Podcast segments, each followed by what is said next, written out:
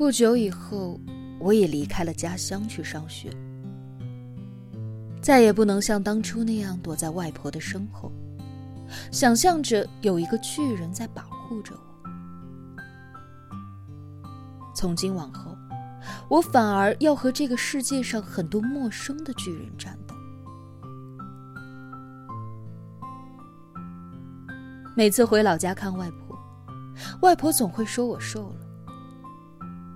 我总是不在乎的说：“那是因为你太久都没有看到我了。”歌里说：“这是思念瘦。”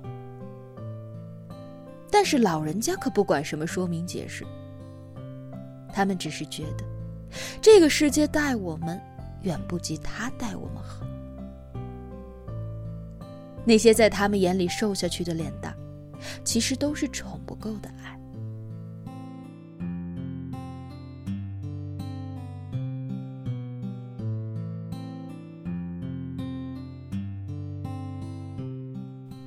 高考前的暑假，外婆还是忍不住从村里来到市区看我。我说：“外婆，你不是走不动吗？这多累呀！”外婆只是笑着说：“正好顺路就过来了。”老人家来了以后，还记得我爱吃他炖的肉，于是就经常煮给我。外婆每次看到我又在吃她做饭菜时，总会开心的忘了自己动筷子。但是几周后，我就渐渐吃腻了外婆做的饭菜。有时候外婆放错了调料，我还觉得很无奈。可意外总比忍耐来得快。有一天，等我回来的时候，发现。外婆在家把额头撞伤了，她不得不改变计划，提早回去休养。我礼貌性的准备挽留外婆，但是外婆竟然只是笑了笑，说：“你应该也吃腻我做的菜了呀，换换胃口挺好的。”后来，外婆再也没有来市区的家里住过。而我才意识到，我的身边除了外婆，再也没有人会看到我熬夜，还会一声不吭的爬起来煮夜宵给我吃。有一天，我终于忍不住厚着脸皮跟外婆说：“我真的还想再吃她做的饭。”外婆在电话里缓缓的说：“其实我也很想再去。”但是我呀，太老了。如果在你家里出意外去世了，村里的闲言闲语对你不好。那天晚上，多年前的感觉又一次席卷而来。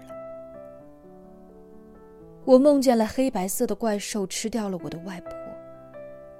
我不断的呐喊，不断的抵抗。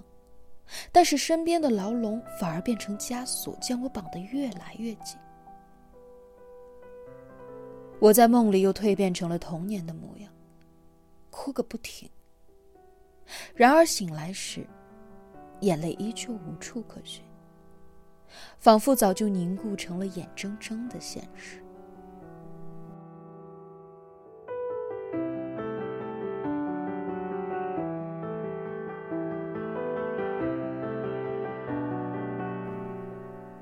从小学到大学的这些年，我常常觉得现实才是梦的倒影。外婆在梦里离开，而我在现实中成长。小时候总是希望能将自己以后的生命分一点给外婆，但是等真的长大了，才发现。原来外婆早就把自己的大半辈子分给了我，她一直用自己的生命爱着我，并将我的生命不断的拓宽，不断的延长，直到我有足够的力量走到外面的世界。现在，我们这些孩子都工作了，离梦想越来越近，却也离他越来越远。上了班后，反而是外婆最先给我打来电话。我好奇的问外婆：“是谁给你拨的号码呀？”外婆在电话那头骄傲的跟我说：“我叫你姐姐把你的号码划给我的呀，你以前不是教过我？”我鼻子一酸，忽然想起当年他在我的面前，努力的对照着数字，一个一个缓缓按下键盘的动作。那时候我还嫌他迟钝，可他在没有我陪在身边的日子里。他还是默默的重复了好几遍对我的爱。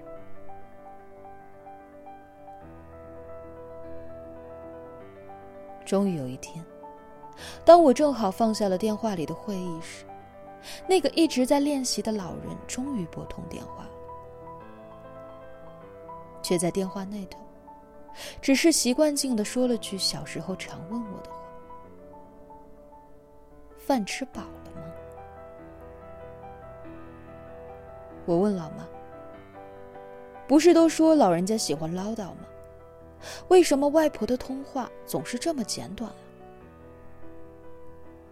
老妈满口无奈的语气说：“老人家现在有点痴呆了，以为你还像高中、初中的时候，有很多的作业要做。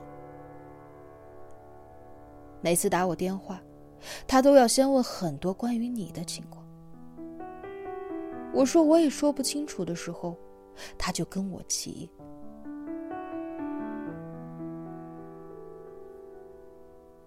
很多时候，其实是我们自己迟钝，迟钝的发现自己愚蠢，迟钝的发现愚蠢的自己身后，居然还有人对你不离不弃。而最最迟钝的，莫过于等你发现他的时候。他已经快倒下了，看着金色的余晖照在他满头的白发上，我好想对时光说：“我现在真的变乖了，不哭不闹，你能不能别让外婆离开我了？”时光说：“那你得把他分给你的生命还回来。”可是这样，你又会变成爱哭爱闹的孩子了。我轻轻的牵着外婆的手，生怕抓疼了她，想和她说很多话，可是她已经听不清楚了。花了很多时间才明白，许多事，无论我们怎样努力。终究还是无法阻止。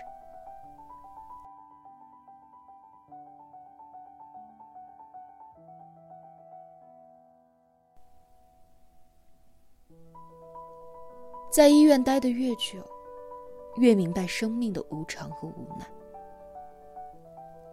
当我看着那些躺在病床上的患者时，当我在泛黄的纸上写完那些发生在人体的化学反应时，当我站在科学馆里，观察那些冰冷的人体标本时，有那么一刻，我忽然感觉，世间的一切流逝都是那么的真实，而又不可挽回。也许我们能做的，只不过就是像外婆那样安静的接受，然后快一点成熟。好让他们安心的老去。